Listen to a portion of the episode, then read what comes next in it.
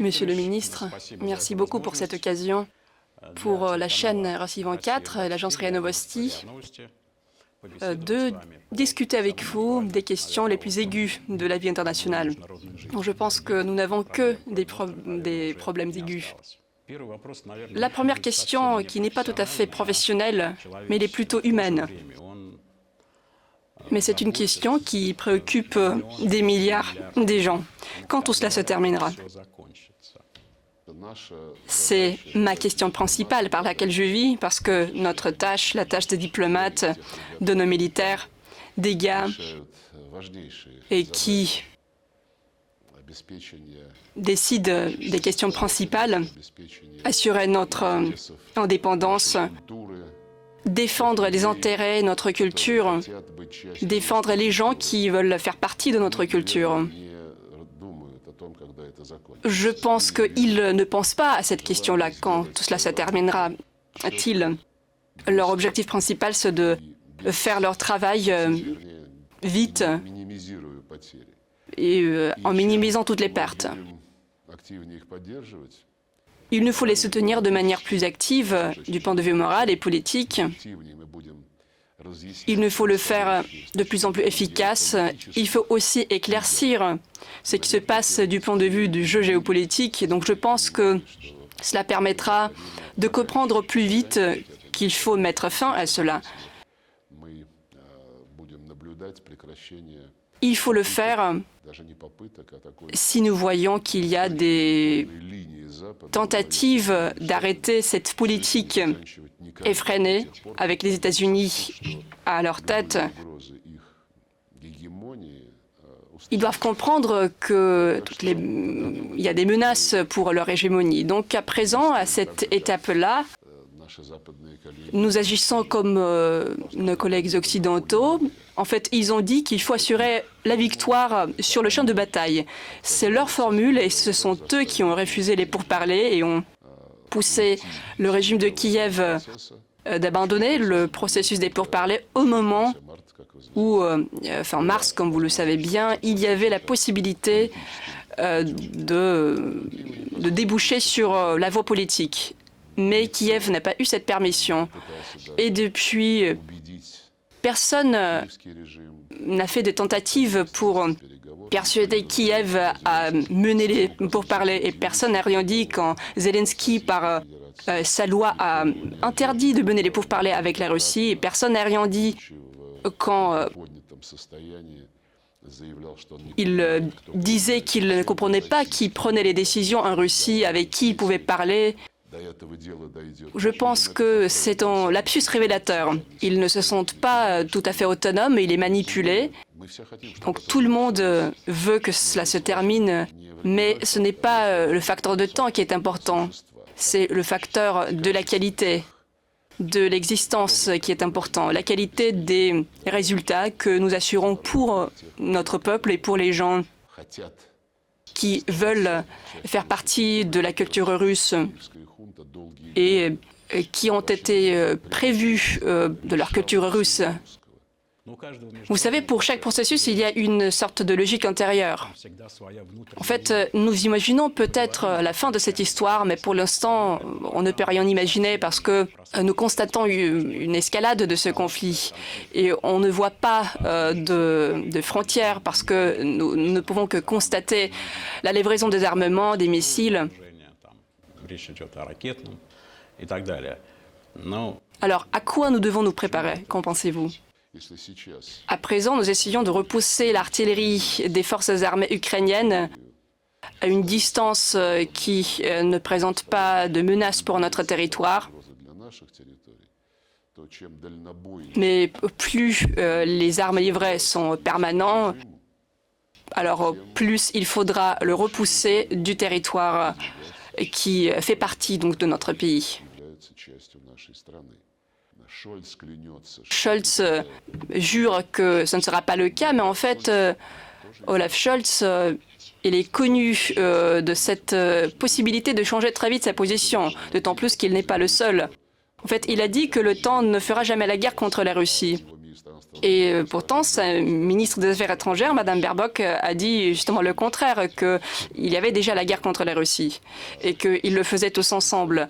Le représentant des États-Unis euh, sur les questions de la sécurité, en fait, il y a une dame qui s'appelle Madame Sink. Elle a dit que ce n'est pas du tout quelque chose de, dangereux qui, si Kiev commence à bombarder euh, la Crimée.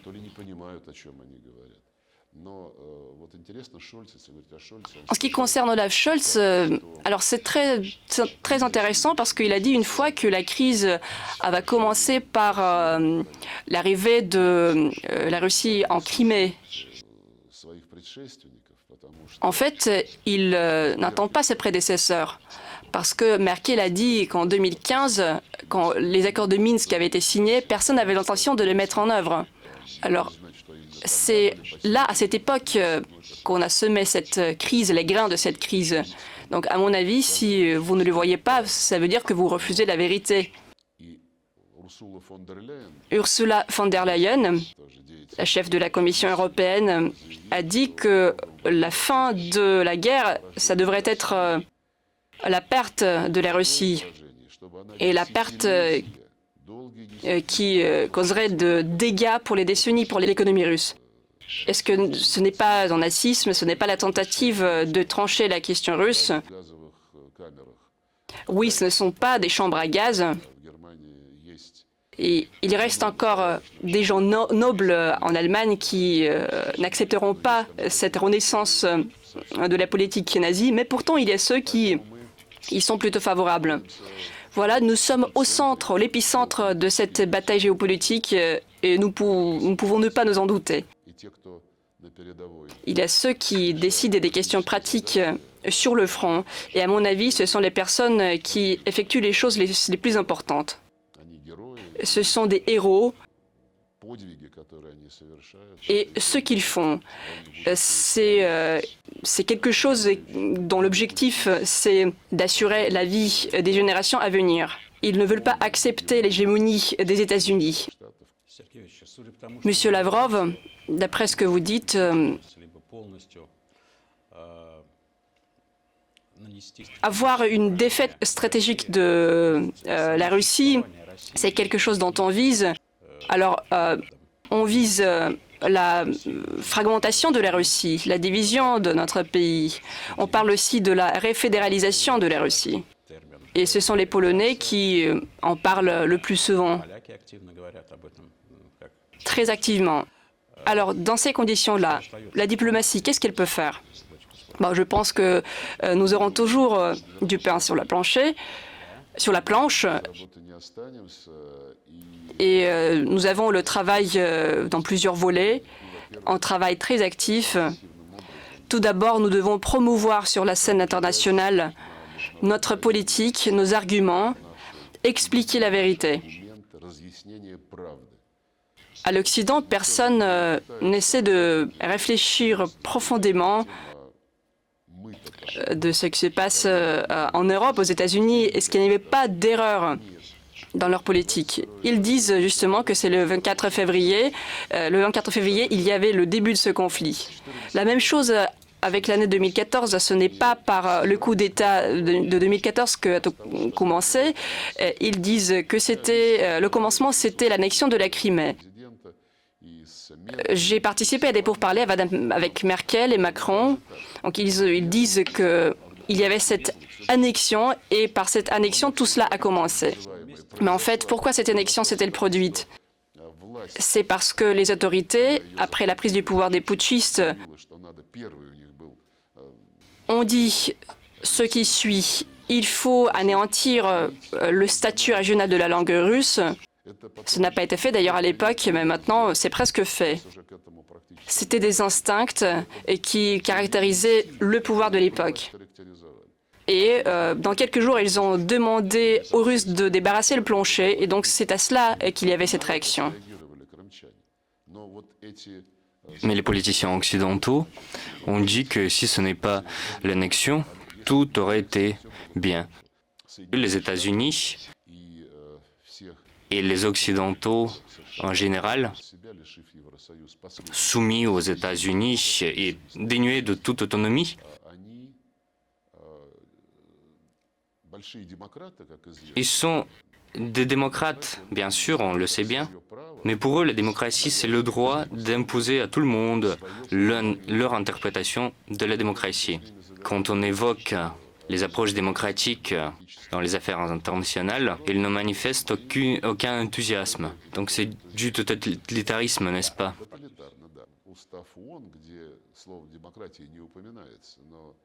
On se base sur le principe le plus démocratique. Les États-Unis se fondent sur l'égalité souveraine des États. Et donc cette égalité souveraine des États et le respect de ce principe dans toutes les actions de nos collègues. Si quelqu'un trouve ce principe dans les actions de nos collègues, je suis prêt à lui donner le prix Nobel. C'est comme ça que cela se passe. On doit avoir un dialogue, on doit avoir la possibilité de choisir son camp. Quelle position te convient? C'est cela qu'on euh, devait avoir à l'égard de l'Ukraine. Le président Poutine a expliqué en détail les raisons et la nécessité de notre opération militaire spéciale. Il l'a fait après plus de huit ans, en fait même plus de huit ans depuis 2007. Depuis 2007, il a essayé d'expliquer à l'Occident qu'il sapait tous leurs engagements, y compris la sécurité indivisible en Europe et le principe de non-renforcement de sa sécurité aux dépens des autres États. Il est impossible et inacceptable que toute organisation euh, ait le rôle dominant en Europe. Mais l'OTAN le faisait. Ces principes ont été fixés en 1999. Ils ont été réaffirmés plus tard. Mais les tentatives de les faire respecter n'ont abouti à rien. Bon, bien sûr, ce sont des slogans politiques, mais le garant juridique, disait-on, ça doit être l'OTAN. On l'a expliqué depuis bien longtemps. Enfin, on a dit, bon, vous avez entendu cela, et nous venons de prendre cette décision. L'Occident a réagi de manière négative, mais la plupart des pays ont dit, nous sommes neutres. Alors que l'Occident, quotidiennement, au moyen de ses ambassadeurs, envoie des signaux dans tous les pays de l'Asie, de l'Amérique latine. Condamnez les délégations russes, ne les recevez pas. Rejoignez nos sanctions. La plupart des pays se respectent bien. Et même les pays très petits, avec, euh, je dirais, 2 millions de population, disent, bon, écoutez, nous avons des projets de coopération avec la Russie. Nous les recevons ici nous allons en Russie. Pour cela, on menace de les punir. C'est la, la caractéristique propre aux Américains. Quand ils proposent quelque chose, ils euh, disent tu le fais comme ça, sinon on te punit. C'est le paroxysme du pragmatisme, je dirais. Donc notre diplomatie a beaucoup de choses à faire. Il nous faut expliquer quotidiennement tout ce qui se passe. Il faut dénoncer le mensonge. Notamment sur euh, notre réticence euh, de mener les pourparlers. Stoltenberg a dit d'ailleurs que la voie vers la paix, c'est l'armement de l'Ukraine. Et Zelensky lui-même a propagé une certaine formule de paix constituant de dix points très éclectiques, très hétérogènes, avec la sécurité biologique, alimentaire, énergétique, l'expulsion de la Russie euh, au-delà des frontières de 1991, euh, les tribunaux, les réparations et enfin l'accord de paix avec la Russie. C'est très réaliste, bien sûr. Je pense que M. Zelensky a des fantasmes, bien sûr. L'Occident va lire évidemment ce message de Zelensky, mais notre diplomatie fera ce, son travail. On a eu des mm, meetings anti-russes à New York, à d'autres villes.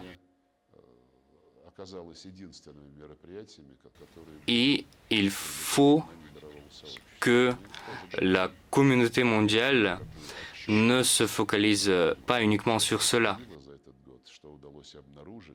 De notre côté, nous préparons nous-mêmes des rapports sur ce que nous avons fait, ce que nous avons décelé. Ce n'est pas seulement les programmes militaires biologiques américains qu'ils refusent. Ce n'est pas la participation américaine dans les actes de sabotage de Nord Stream. Il y a beaucoup de choses dont il faut se rappeler pour démontrer comment les États-Unis arrivent à leur hégémonie. Comment les États-Unis ont eu cette idée de bercer, nourrir le régime de Kiev afin de le pousser vers cette guerre contre la Russie. Comment les États-Unis mobilisent l'Union européenne pour cela? En poussant l'Union européenne à donner toutes les armes à l'Ukraine. Et entre-temps, les États-Unis euh, intensifient la production d'armes. Ils disent euh, à l'Union européenne, bon, vous pouvez acheter des armes chez nous, vous avez quand même l'obligation de dépenser 2% du PIB dans le cadre de l'OTAN. Mais trop pas l'Europe figurait également dans les projets de ceux qui sentent euh, leur exclusivité. Regardez comment Macron-Scholz se disent préoccupés par ces lois contre inflation promues par les États-Unis qui veulent que la production soit relocalisée aux États-Unis. Et le processus est déjà en cours. L'industrie allemande va déjà aux États-Unis. Dernière chose, si on parle de l'Union européenne comme euh, d'une organisation autonome, l'Union européenne vient de signer une euh, déclaration avec l'OTAN. S'il y a quelque chose dont l'OTAN a besoin, l'Union européenne va le faire. Le sommet de l'Union européenne se tiendra début février. Nous ne sommes pas membres de l'Union européenne, mais quand même, on est une puissance avoisinante. Et leur agenda concerne la Russie également. Quel point de l'agenda pourriez-vous proposer? Moi, en fait, euh, je ne suis plus les sommets de l'Union européenne. Et si jamais l'Union européenne se fait des demandes euh, aux États-Unis pour que les États-Unis euh, sauvegardent quand même euh, leur industrie, leur économie, que Washington fassent quand même des subventions, continuent avec ces subventions, comme par exemple le ministre français de l'économie a dit, le prix de l'énergie pour euh, le secteur d'affaires est quatre fois plus grand en Europe qu'aux États-Unis. Monsieur Macron a dit récemment, nous allons nous adresser aux États-Unis afin euh, d'avoir des euh, subventions, des crédits. Mais il l'a déjà fait et rien ne s'est passé. C'est pour cela que je ne m'intéresse pas vraiment aux discussions de l'Union européenne. Ils envisagent euh, d'écouter Zelensky, d'ailleurs, j'ai entendu cela. Ils ont pris cette décision de faire de Zelensky le vrai démocrate le symbole de lutte de la démocratie contre les autocraties. Et donc c'est une image euh, en noir et blanc du monde à l'américaine. Le sommet des démocraties, en mars prochain, aura cet objectif très simple. Toutes les démocraties doivent lutter contre toutes les autocraties, comme nous, la Chine, l'Iran, la Corée du Nord, la Syrie, le Venezuela.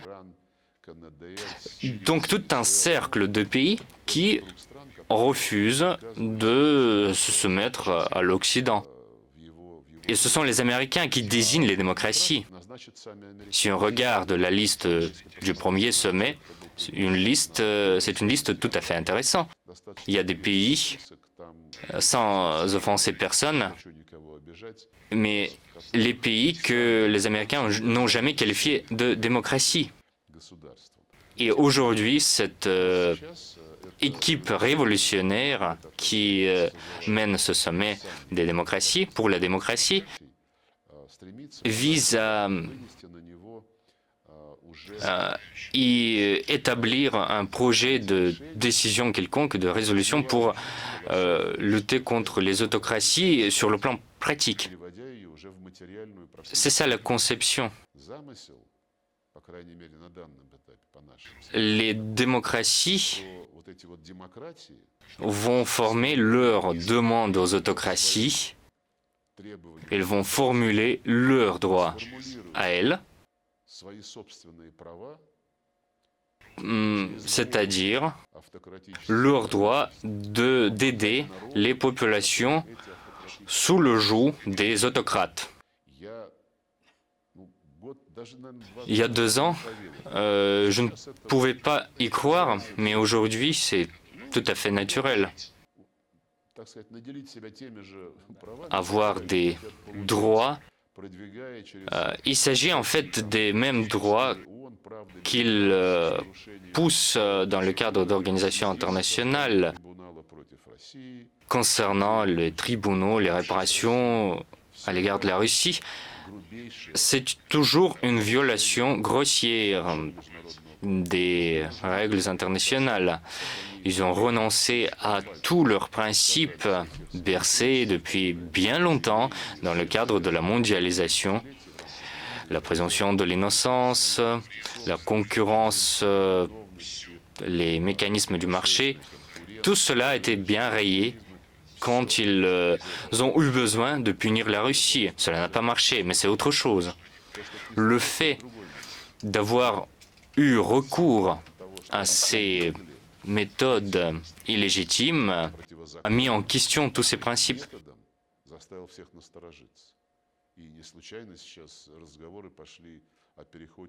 Le monde ne sait pas qui euh, le président américain jugera inacceptable et infréquentable. Récemment, il y a eu des discussions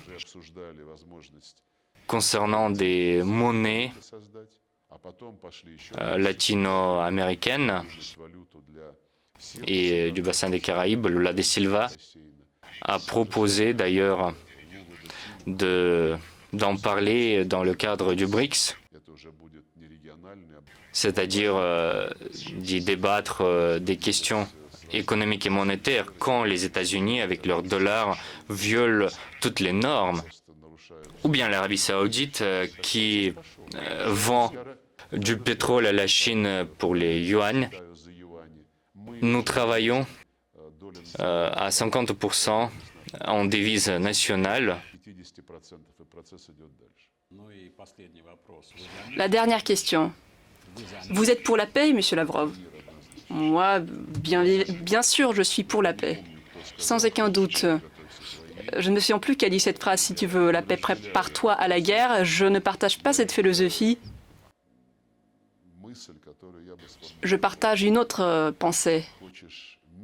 Si tu veux avoir la paix, tu dois être prêt de te défendre, toujours. Vu la situation géopolitique d'aujourd'hui, euh, je peux constater que euh, nous en sentirons encore plus fort et nous serons euh, capables de nous défendre encore plus efficacement dans n'importe quelle situation, dans n'importe quelle circonstance. Merci beaucoup, Monsieur Lavrov, pour cette interview bien chargée et bien intense. Merci beaucoup à vous.